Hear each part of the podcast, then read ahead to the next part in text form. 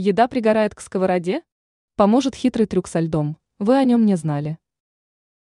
Иногда случается так, что еда начинает пригорать к сковороде по тем или иным причинам.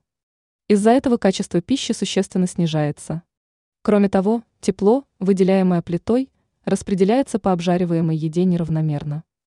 На выходе получается не совсем съедобная пища, подгоревшая снаружи, но сырая внутри. Повар, пекарь четвертого разряда Юлия Архипова рассказала, как можно уберечь еду от пригорания. По словам эксперта, необходимо воспользоваться простым хитрым трюком со льдом. Возьмите на заметку.